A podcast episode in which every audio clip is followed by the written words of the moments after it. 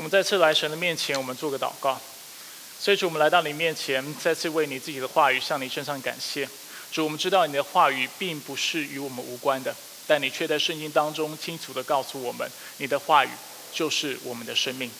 当我们愿意让我们的生命，并且在今生得到富足的时候，得着丰盛的时候，你提醒我们，我们切要做一件事情，就是顺服你的话语。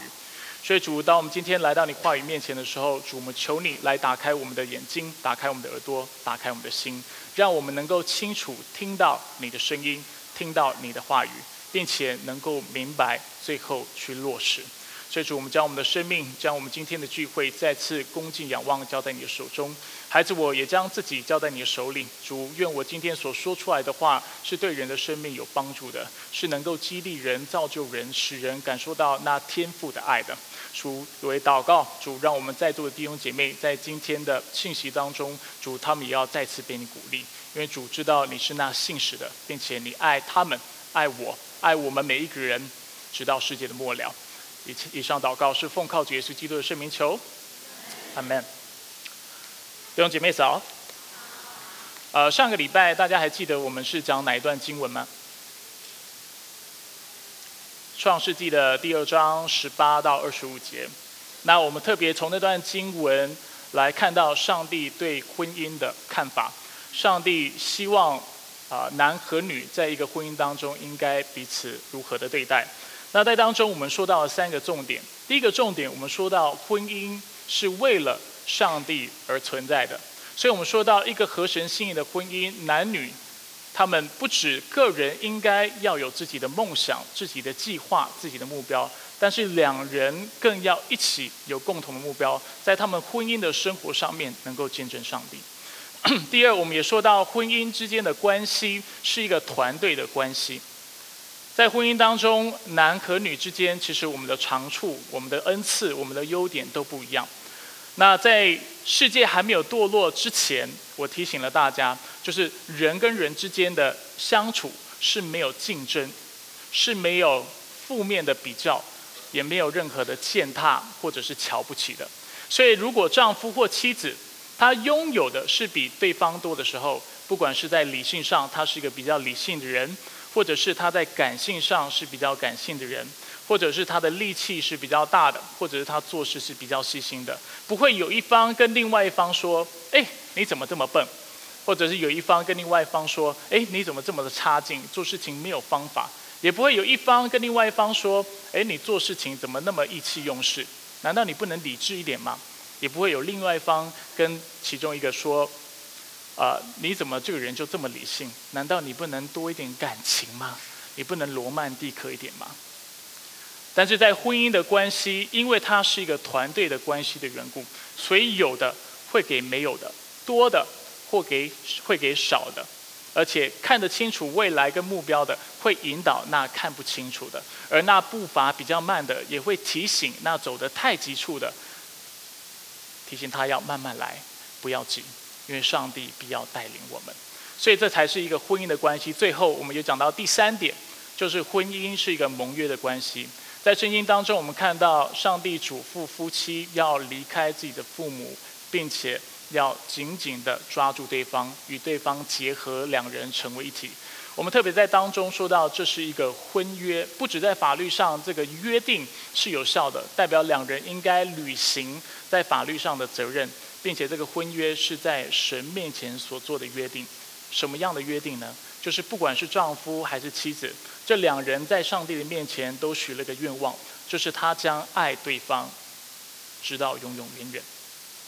这是一个至死不渝的爱情，所以两个人要同心的来维护圣婚姻当中的圣洁，还有婚姻关系啊当中的爱情。那在过去的这一周呢，我有机会在不同的小组带这个主题。那啊，有趣的就是，每次当我解释完圣经怎么看待婚姻的时候，都会有弟兄姐妹来说：“牧师，理想上来说，婚姻是这样，没错。”为什么弟兄姐妹会马上想要接这句话呢？一方面呢，弟兄姐妹说这句话是表示赞同，他的意思是说：“牧师，你说的没错。啊，理想上婚姻就是你所说的这样的状态。”两个人有共同的目标，两个人是一个团队，彼此的配搭，而且两个人是个婚约婚呃是个有婚约，所以会至死的爱对方，爱一辈子。但是他们说这句话的时候，也是表达抗议。他们是在说牧师，但是这种婚姻不存在呀，怎么可能有这样的婚姻呢？我去哪里找这样的人？这样的男人根本不在，甚至有姐妹这样跟我说。那当然，男男人也有可能说，这样的姐妹也根本就不存在。那作为牧者，我能够了解弟兄姐妹的反驳。那一方面呢，我是呃想要啊鼓励弟兄姐妹，就是因为我作为牧者，我的责任就是要帮助弟兄姐妹来认识上帝的话，并且以他的话做我们的原则和标准来生活。那就像耶稣基督他所讲的，因为天赋是完全的缘故，所以我们也要竭力的追求完全，我们也要成为完全。但是另外一方面呢，我自己也是个普通人，我也是在婚姻的关系当中，我知道婚姻当中有可能会有怎么样的冲突，或者是婚姻当中会遇到什么样的困难，所以我也明白弟兄姐妹的挣扎。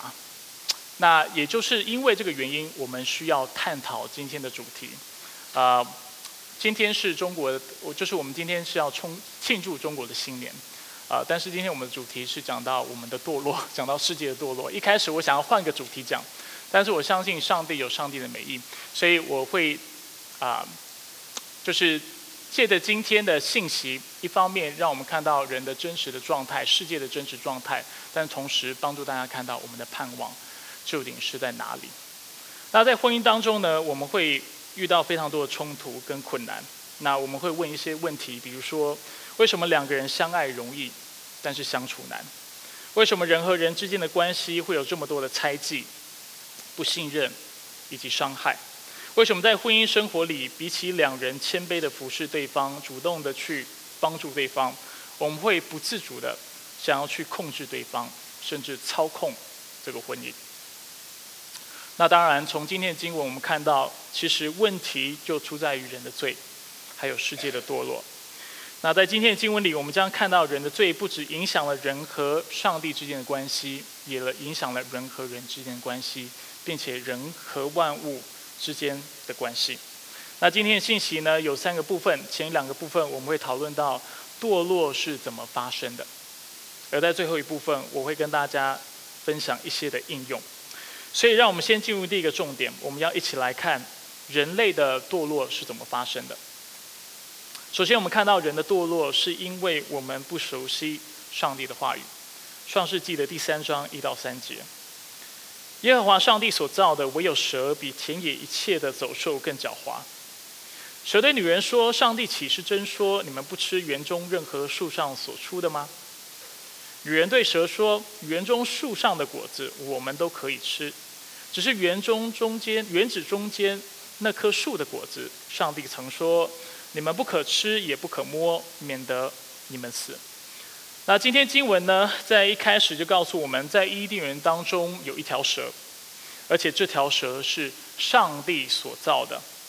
那作者并没有进一步的告诉我们这条蛇是谁。但是他的确清楚的指出，这条蛇比田野一切的走兽都更狡猾。那虽然我们能够从别的经文去知道，其实这条蛇就是傻蛋，就是魔鬼。但是在这里，我们首先要记得一件事情，就是撒旦或魔鬼都好，它是以蛇的形态、蛇的样式出现的。那这个理解为什么这么重要呢？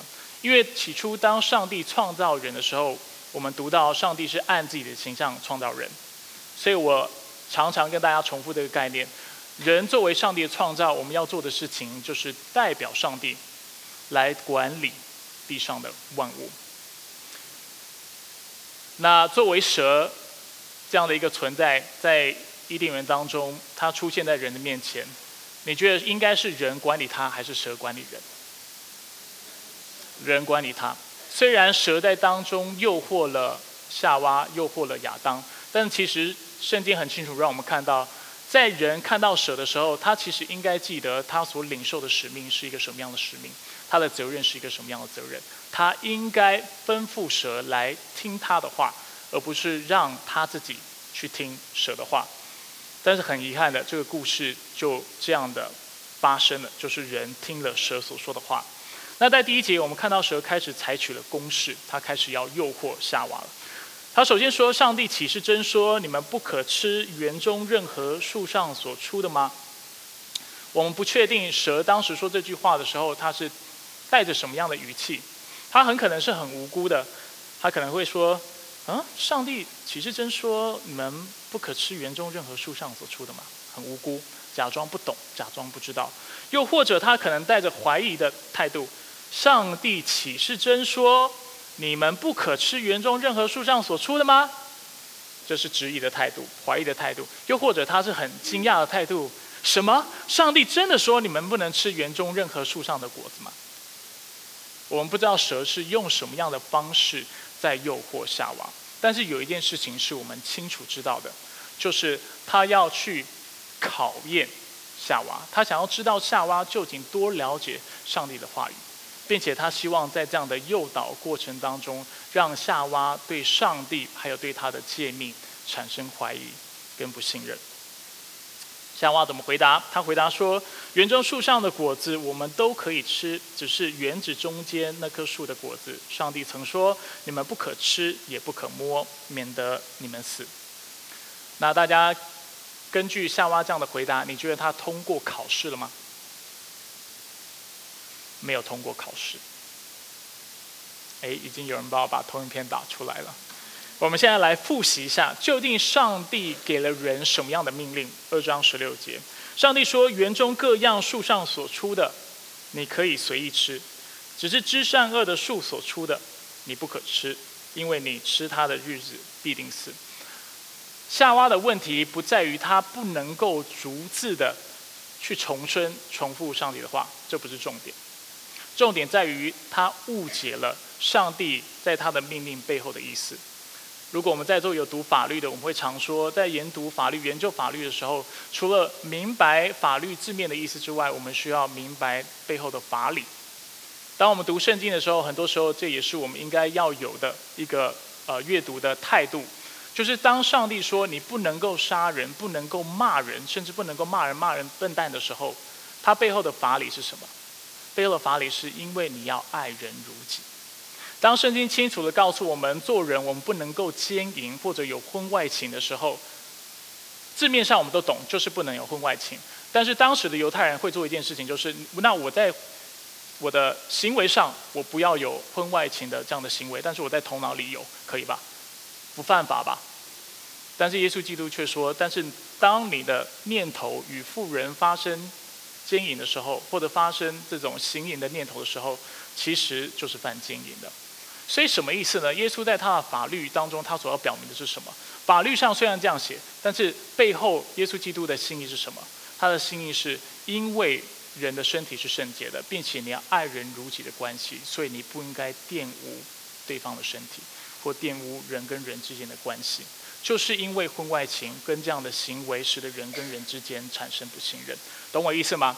所以，当我们读上帝律法的时候，我们要懂它的法理，而不是只是注面注重字面上的意思。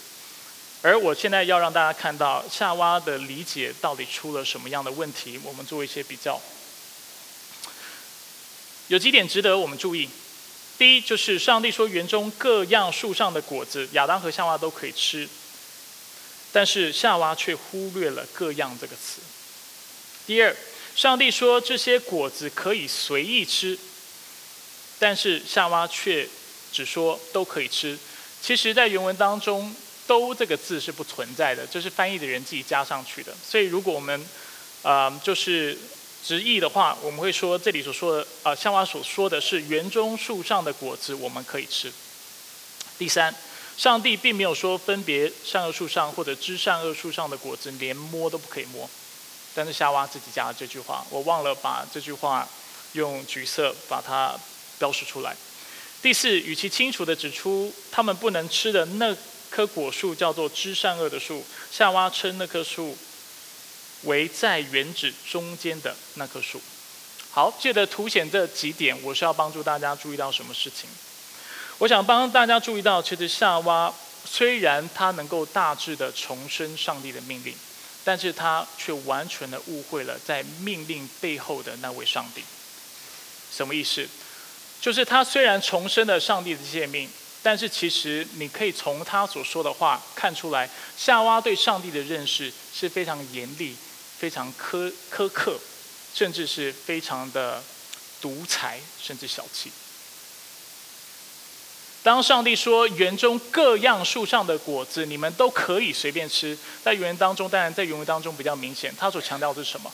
这一切都是你的，你可以随便吃，你爱吃什么就吃什么，在我里面是丰盛的。但夏娃呢，他却潦草的说，园中树上的果子我们都我们可以吃，但是他跟他更关注的是什么？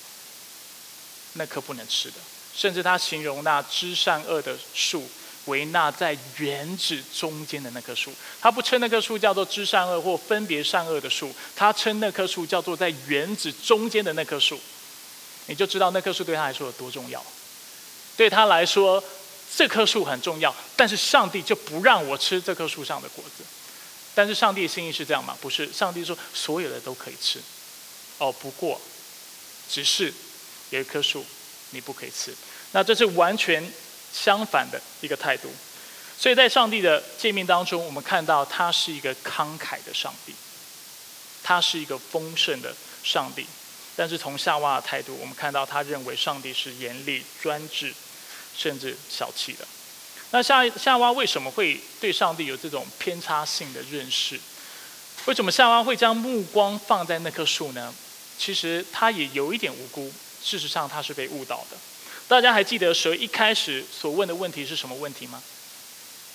蛇一开始就问：“上帝岂是真说你们不可吃园中任何树上所出的吗？”这条蛇要他把目光放在什么上面？他不可做的事情上面，他不可吃的树上。本来可能夏娃心里面没有什么太多怀疑。但是当蛇一提醒他的时候，他就说：“哎，对啊，为什么不可以吃？”他就开始把目光放在那不可做、不可吃的树上。那其实很多时候，在我们的生命当中，在我们生活当中，魔鬼就是用这样的方式，让我们落入试探和引诱当中，使我们对上帝，还有使我们的，使我们对我们的信仰产生怀疑。与其让我们将目光放在上帝的丰盛和祝福上，魔鬼最喜欢做什么事情？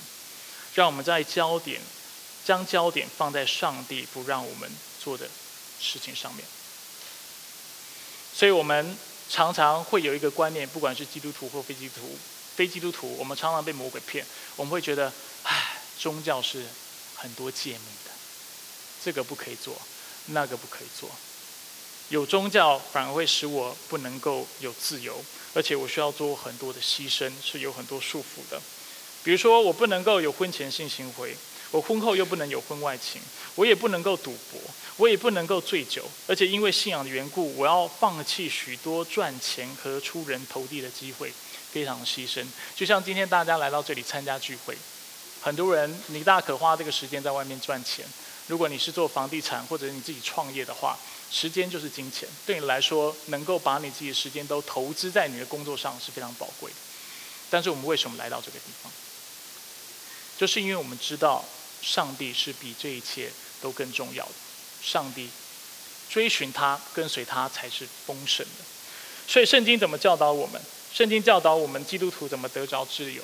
圣经说真理使我们得着自由。圣经也说：“盗贼来，无非要偷窃、杀害、毁坏。我来了，是要叫羊得生命，并且得的更丰盛。”如果你愿意理理性的去思考的话，你会发现一件事情：真的会夺走你的自由的，不是上帝的律法，但却是世界的标准跟世界在怂恿你要做的事情，或者我们可以说是魔鬼的谎言。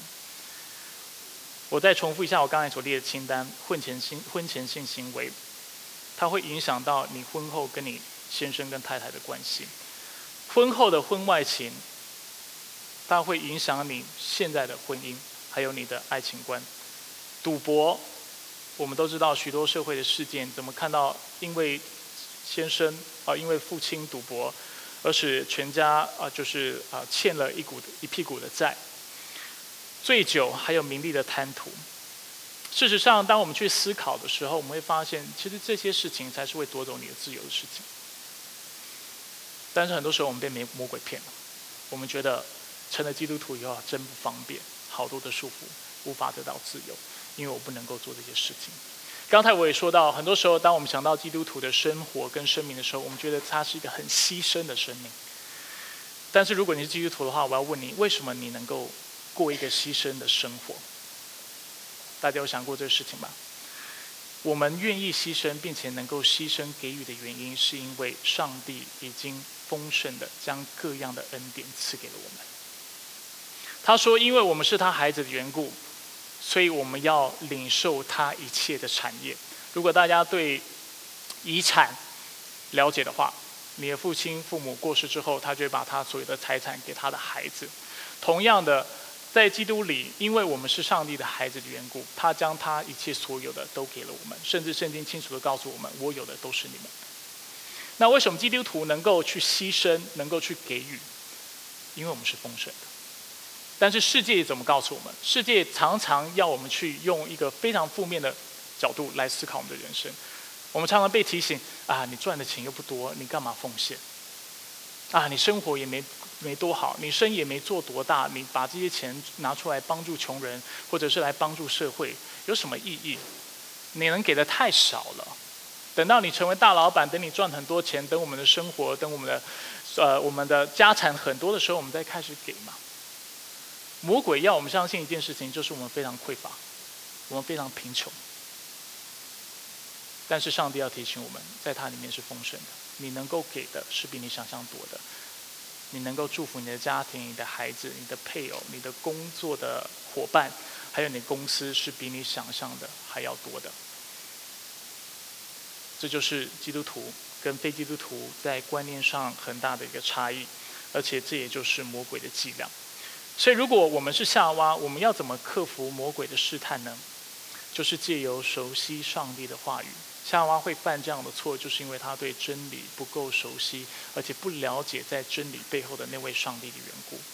所以，当蛇试探性的问夏娃：“上帝岂是真说你们不可吃园中任何树上所出的吗？”当蛇去问这个问题的时候，夏娃因为认识真理的缘故，他反而会说：“蛇啊，你说的恰恰相反。”我们再复一下复习一下上帝说了什么。上帝其实是说，园中各样树上所出的，我们都可以随意的吃。有没有发现，其实跟蛇所说的是完全相反的？如果夏娃当时对上帝的心意明白的话，他会很清楚的知道，蛇你说的话根本就是相反的。你要我去注意到我没有的上，但是你却要我忽略上帝所赐给我的丰盛。但是上帝是慷慨的上帝。他是赐福给人的上帝，而不是如此小气的上帝，所以你是错的。所以夏娃就应该这样的来回复他。所以这是第一点，人之所以会堕落，是因为我们不熟悉上帝的话语。第二点，是因为人不甘心代表上帝来治理全地，但是我们却想代替他。人不甘心代表或者是代理上帝来治理全地，但却想要代替他。蛇在听到夏娃被他误导之后呢，他就进一步的发动攻击。在创世纪三章四到六节，蛇对女人说：“你们不一定死。”他现在越来越嚣张了，直接跟上帝的话就是啊，就是起矛盾、起冲突了。因为上帝知道你们吃的日子，眼睛就开了，你们就像上帝一样知道善恶。于是女人见那棵树好做食物，又悦人的眼目。那树令人喜爱，能使人有智慧。她就摘下果子吃了，又给了与她一起的丈夫，他也吃了。所以在成功的让夏娃将目光聚焦于那棵树之后，蛇继续的诱导夏娃，让让他进一步的怀疑上帝，还有怀疑上帝的话语。这次他要夏娃怀疑吃了善恶树上的果子所带带出来的结果。明明上帝清楚的说，你们吃了必定死，但是他却说，你们吃了不一定死。在第五节，蛇再一次的攻击上帝慷慨丰盛的特性，而且他怂恿夏娃：“你知道为什么上帝不让你吃这棵树上的果子吗？因为上帝知道你们吃的日子眼睛就开了，你们就像上帝一样知道善恶。而就在那一刻，夏娃不再看上帝的话语为规范性的话语，或者是对他是有规范性质的，但却只有参考性。甚至他认为上帝会如此严厉专制的原因，就是因为上帝怕人变得跟他一样，能够分别善恶。在那一刻，夏娃在意的不再是上帝的话语或上帝的评价，但却是他的欲望。在约翰一书二章十六节，约翰告诉我们，对人来说，欲望基本上是来自于三方面：肉体的情欲、眼目的情欲和今生的骄傲。那在今天的经文，今天的经文当中，我们也看到这三个要素。要素，夏娃见那棵树好做食物，这是什么的情欲？好吃，中国人最爱吃了，对不对？所以看到好吃，他就唉，就觉得说不不一定会死嘛，而且看起来好像挺好吃的，那就吃了。悦人的眼目是什么的情欲？眼目的情欲。那树令人喜爱，也能使人有智慧。今生的骄傲指的是什么？今生的骄傲就在于指的就是我们今生所拥有的，不管是名，不管是利，不管是财物，不管是我们的才能、才干、我们的知识等等，就是我们今生的骄傲。人通通常想要不断的去提升自己。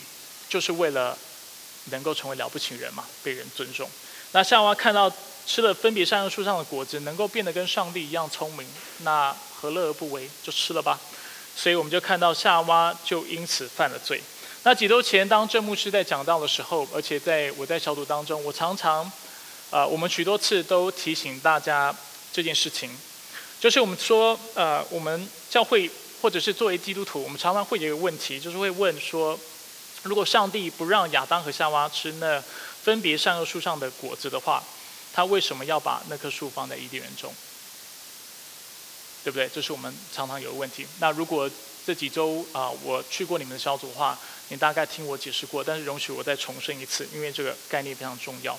我们甚至会觉得，人之所以会堕落的缘故，会犯罪的缘故，就是因为上帝把那棵树放在中间，所以人才受了试探，人才会跌倒。但是这样的逻辑刚好就是符合魔鬼今天试探夏娃的逻辑，他就是要我们去这样想，他要我们觉得上帝是会试探人的，上帝是非常小气的，不是慷慨的。在几呃在几个月前，如果大家还记得，当我们在讲雅各书的时候，我们特别做了试探跟试炼的比较，大家记得这个事情吗？试炼是什么？试炼是从上帝而来，目的是叫我们生命能够成长。智慧的得取是时间的积累，对吧？那怎么积累过来？就是借着生命不断的成长嘛。借着在遇到困难、遇到挑战的时候，去胜过那个试炼。那试探试探是从谁那里来的？从魔鬼、撒旦。他的目的是什么？要我们跌倒、犯罪。我们再重新思考一下我们刚才问的问题。所以，上帝将这棵树放在伊甸园当中，是为了试探我们，还是试炼我们？试炼我们。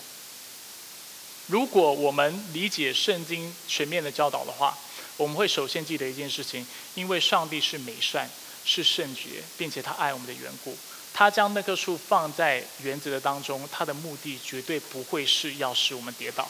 懂我意思吗？而跌倒的缘故，我们从今天的经文很看，也清楚的看到是什么原因，是因为魔鬼，但却不是因为上帝。还有一件事情非常重要，要提醒大家。有的人会问说，那是不是上帝不让人吃那分别善恶树上的果子，是不想要让人有聪明智慧，而且不想要让让人有分辨善恶的能力？你觉得是吗？不是。我们怎么知道不是？因为上帝一开始就清楚的跟那个人说，园中各样的树上所出的，你都可以随意的吃，但是只有一棵树不能吃。这个命令让我们看到什么？让我们看到一个道德的判断，让我们看到是非，让我们看到善恶的差异。什么是善？就是顺服上帝的律法是善，上帝的诫命是善。什么是恶？就是当你不去顺服上帝的时候，就是恶。所以，上帝有没有要人知道善恶？有，怎么知道善恶？是由不断的顺服上帝的律法，是由不断的认识他，是由不断的去思想他的诫命。懂我的意思吗？所以，当上帝将这棵树放在园中的时候，他并不是不给人智慧，不给人道德分辨的能力，或者是不让人知道善恶。他要人知道善恶，但是善恶的标准来自于他，不来自于这棵树。但是为什么人要吃那棵树，或者是那棵树上的果子？因为人不想要代表上帝，但是人想要代替上帝，人想要自己成为道德善恶。对错的标准，人想要成为自己的上帝，成为自己生命的主宰。他不希望我们不希望别人来管我们，告诉我们什么是对，什么是错。我们希望自己成为那个标准，自己来判断什么是对，什么是错。换句话说，人不愿意依靠上帝，不愿意顺服他，但人却想要自己做自己的主。那这样的理解非常非常的重要，而这就是在伊甸园当中。所发生的事情，人不愿让上帝做自己的主宰，但他却想要来代替他。那如果大家留意听的话，你会发现我并没有把人的堕落完全都归咎于夏娃。的确，我们到目前为止看到许多的对话都是夏娃和蛇的之间的对话。那这是出于两个原因。第一个原因是因为在创世纪二章二十四节，圣经告诉我们，当两人结婚的时候，他们其实就是成为一体，他们就是生命的。共同体，所以他们是共存共荣，有福同享，有难同当。所以今天，如果夏威夏娃犯错的话，亚当也一起被连，就是被连啊，就是被连累了。而且亚当在当中也是有责任的，因为两个人成为一体，他们是一个团队的关系。夏娃错了，其实丈夫应该要制止，但是丈夫有制止吗？在我们今天。第六节的后半段就让我们看到，其实当时夏娃摘那分别三个树上的果子吃的时候，亚当是在的。在和合本当中，你会看没有看？你会没有呃无法做这样的观察。这就是为什么我们教会用修订版，因为修订版清楚让我们知道，当女人取了那个树上的果子吃的时候，她又给了与她一起的丈夫，所以那个丈夫当时是与她一起的，是在场的，但是他没有去制止她，然后他也吃了。所以很明显的，亚当也违背了上帝的诫命，并且这个场景让我们看到，人类基本上完全颠倒了上帝的命令。上帝说人应该治理万物，但是人有治理蛇吗？没有人情愿被蛇治理。上帝说男人要成为妻子的权柄和守护者，男人有守护自己的妻子吗？没有，他也听了他太太的话，而且让他做了错误的选择。最后，人应当听从上帝的话，并且倚靠他、顺服他。结果，人有听上帝的话吗？没有，人选择了聆听蛇的话，并且选择离开上帝，成为自己生命的主宰。嗯，因为时间的关系，我现在快一点，我把不顺服上帝的结果很快的跟大家描述一下。所以。不顺服上帝的话语的结果是什么？就是万物的堕落。当亚当和夏娃吃了分别善恶树上的果子之后，他们眼睛就开了，但是他们生命有因此变得更丰盛、更美好吗？没有。他们第一件马上意识到一件事情，就是他们是赤身露体的。他们马上就从无花果树上摘了叶子，而且开始遮蔽自己重要的部位。为什么他们会这么做？我们不清楚的知道。但是有一件事情是我们可以合理的推测的，就是当他们吃了分别善恶树上的果子的时候，他们有了更多善的念头跟理解，他们也有了更多恶的念头跟理解。所以当他们看到对方的裸体跟身体跟是与自己不同的时候，他们会有一些正面的想法，甚至会发出惊叹，觉得啊，上帝的创造好奇妙，对方与我何等的不同。但是同时，他心里面会有很多恶的想法。我们都知道，人只要遇到跟我们不一样的人的时候，不管是肤色、长相等等状态不一样的时候，我们就会感到害怕，我们就想要排挤对方，我们甚至就会开始想要，我们会觉得自卑，而且甚至攻击对方。所以，我们看到人知道善恶，我常常提醒大家，知道善恶不代表你就能够，你的生命就成熟到能够对你的知识负责。所以我常常提醒大家。读经祷告，读经是好的，但是一定要落实上帝的话语，让你的生命不断的在上帝的话语当中能够成长。因为知识跟生命的成熟都不成比例的时候，只会害死我们。我想大家知道这个事情，我就不多说了。我们继续看，那上帝向他们显现的时候呢，他们也立刻躲躲起来，因为他们知道自己做错事。所以上帝问罪的时候，我们也看到他们就开始彼此的怪罪，而且推卸责任。男人说：“你赐给我，就是说为什么你会吃的分别善恶树上的果子？”男人说：“是因为你赐给我与我一起的女人，是她把那树上所出的给我，我就吃了。”所以男人把责任推给女人，女人也说：“那蛇引诱我就吃了。”那蛇看到球推给他了，他也马上把球推开，推给那只蛇。那由此看来，我们就发现一件事情，就是当人犯罪之后，人跟上帝不只是人跟上帝之间的关系出了问题，人跟人之间的关系也出了问题。我相信夏娃在当时一定是非常不是滋味。她的男人不仅没有保护她，被上帝怪罪的时候，甚至把责任推给她。那当然，除此之外，人和万物之间的关系也遭遭受了破坏。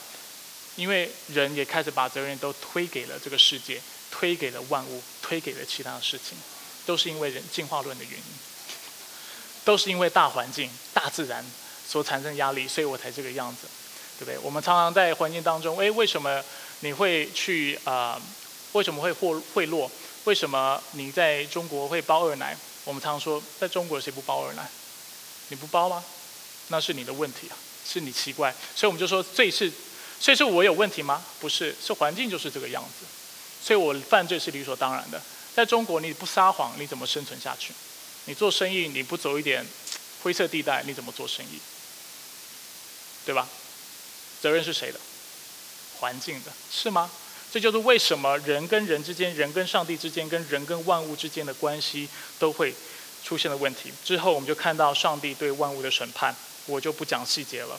我们看到蛇被咒诅，而且它因此从此用肚子爬行。这不代表蛇以前就一定是有手跟脚的。他说用肚子行走，是因为当蛇去对峙或者去攻击其他动物的时候，你会发现它会立起来。所以当上帝说你从此以后要用肚子行走的时候，他的意思是说你从此你的你会成为一个非常卑微的生物跟卑微的动物，懂我意思吗？所以当蛇被赶走或者是被攻击的时候，它就会怎么样？马上。就是伏在地上，然后爬走。他在这这里说的是一个这样的状态。我们也看到人跟蛇之间彼此就从此为敌，互相伤害。除了蛇被咒诅之外，女人也因为做罪的缘故而有了惨痛。本来生产是不会痛的，但是却有了产痛。妻子和先生之间的关系也变得非常的复杂。在和合本当中，我知道我们的翻译是说，妻子也必啊，就是恋慕她的丈夫。但是其实“恋慕”这个字应该翻译成“控制”。我下礼拜会跟大家解释为什么。今天我们没有时间再说了。所以女人会想控制丈夫，而丈夫会怎么样支配他的妻子？所以在婚姻当中，我们会发现一个事情，就是女人会要丈夫做她要做的，而且成为她丈夫，要她丈夫去。啊，经营这个婚姻就像她心里所想一样，所想象的一样。丈夫同时也是这个样子，丈夫会想支配他的妻子，不管是用权柄、用愤怒、用用声音等等。我们就看到夫妻之间也出现了问题。除此之外，我们也看到，因为罪的缘故，土地受到了咒诅。以前工作是相对容易而且有果效的，但是因为地被咒诅的缘故，所以工作就变得辛苦了。这方面的内容我们不讲。最后，上帝。就将亚当和夏娃赶出伊甸园。我们要做应用。多数的弟兄姐妹都知道啊，其实我过去曾经有想过要成为学者。当时我在挣扎，就是我要成为学者去神学院教书，还是我要成为传道人，然后在教会当中讲道。那虽然两者乍看之下是没有冲突的，但是其实它的啊，它的它的内容其实或者它的侧重点是有一点不一样的。作为学者呢，你的任务是你的知识面要广，并且你对你自己的专业领域你要非常精。所以今天，当你你对呃你的专业领域你所研究的主题，你不只要知道那个主题，并且你要知道这个主题里面所有的立场，而且你要能够清楚的去阐述里面所有立场。除此之外，你需要有一些学术性的发现，或者是一些呃学术性的突破，这就是学者的工作，他就是一个知识分子。彻底的知识分子，他就要花很多时间去读二手文献，或者是读别人所写的东西。但是传道人不是，传道人工作主要是什么？就是对上帝的话语非常的熟稔，非常的精通，非常的认识。他的他主要的工作就是清楚的明白上帝的话，并且按着正义清楚的把它解释出来，让大家能够明白上帝的话语所教导是什么。那花时间的比重就会有很大的不同。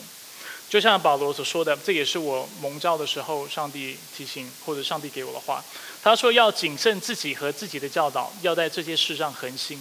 为什么圣经那么重要，教导这么重要？因为这样做既能够救自己，又能够救听的人。上帝的话语是能够改变人的生命，这是知识不能做的事情。所以我最后选择不走学者这条路，然后。乖乖的顺服上帝的呼召，到教会当中来服侍。当然，我也非常乐在其中。我非常喜爱上帝的话语。那就像一个传道人呢，能够在教导的事上恒心，或者他能够偷懒，或者他能够很精准，或者是非常马虎。弟兄姐妹在读圣经的时候，也有可能不是不正确的明白真道，不然就是随意解经，糟蹋上帝的话语。那所以对我们来说呢，上帝话语不是神圣的。就是我们要非常小心去解，或者是就是容易被忽略的，不是关乎我们生命的，不然就是无关紧要的。那提醒大家一节很重要的经节，在《生命记》三十二章四十七节，当摩西讲到上帝的话语跟他的诫命的时候，他说：“这不是与你们无关的空话，而是你们的生命。”所以，上帝的话也是非常神圣、非常宝贵。所以，应用鼓励大家真的要好好的领受。呃，因为我们教会的弟兄姐妹大家程度不一样的关系，所以我们现在还没有推动全教会的灵修计划。那，但是我鼓励大家还是要灵修。那比起有的人会一天读四章，有的人读五章，像我一天读五章；有的人会一天读几个经文、几节经文。我我鼓励大家可以换个方法来灵修，就是不要用经文的长短来决定你一天要灵修多少，但是用时间来决定你一天读多少经文。花十五到二十分钟，或者是三十分钟，你就是读经，你读到哪里就读到哪里。然后最重要是读完之后花五到十分钟，你一定要默想、祷告。最后一定要做一件事情，就是去实践、去应用。亚当和夏娃虽然他们对上帝的话语的理解是有偏差的，但是其实他们的理解应该是更严苛的。树上的果子连摸都不可以摸，结果他做了什么事情？他不止摸了，他还吃了。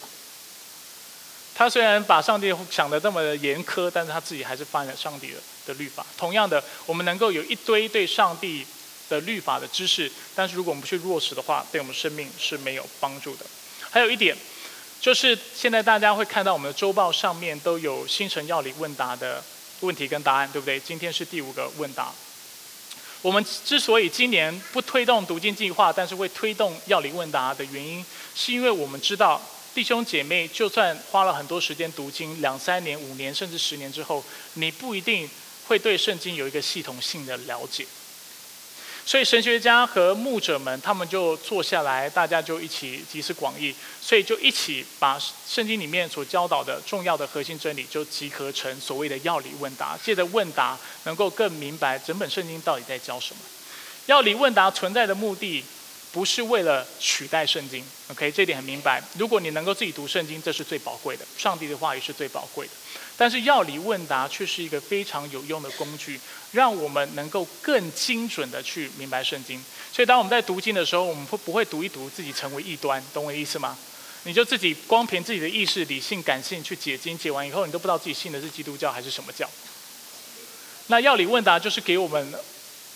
安全的规范，让我们在读经的时候知道到底怎么读，大概才能够得到正确的决定的结论。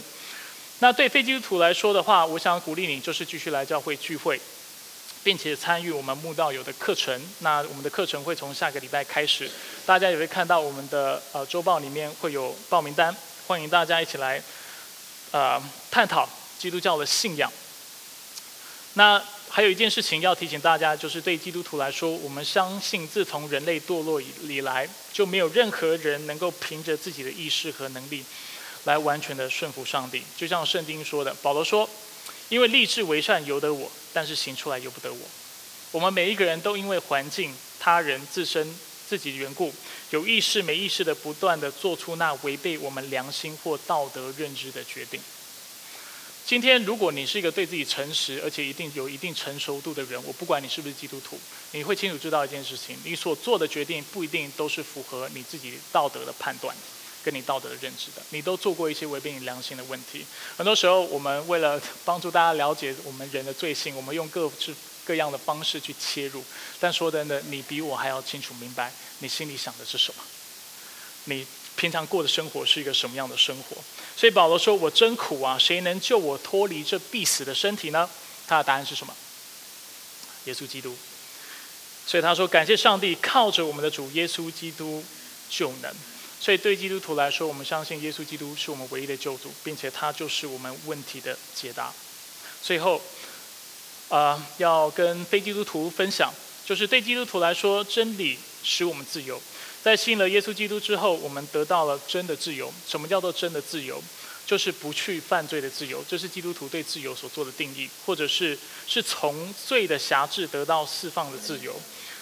举几个例子，过去我们没有饶恕的自由，原谅别人的自由，但是今天成了基督徒，我们有了这个自由。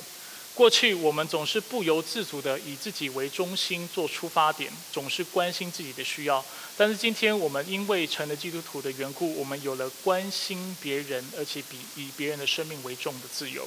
过去我们有说谎话的恶习，但是今天因为上帝的话语，还有。认识耶稣基督的关系，我们有了说实话的自由。过去我们跟人相处的时候，我们总是不免会有防备心，会去嫉妒，会去竞争，我们被这些事情束缚。但是基督徒有什么自由？就是当我们看到别人做的比我们好的时候，我们能够跟他一起庆祝，我们能够跟他一起欢喜，我们能够从心底快乐的去赞扬别人，这才叫做真正的自由。这就是在真理当中的自由。所以在过去不认识主，而且刚成为基督徒的时候，我们往往会以为上帝的话语、上帝的标准是一种束缚，会使我们的生活带来不便。但是慢慢的，我们会发现，我们当我们不只听上帝的话、读上帝的话，但确实的去做的时候，我们会知道，原来唯有上帝的话语，才能够带来真正的良心自由以及心灵的自由。我们一起来祷告。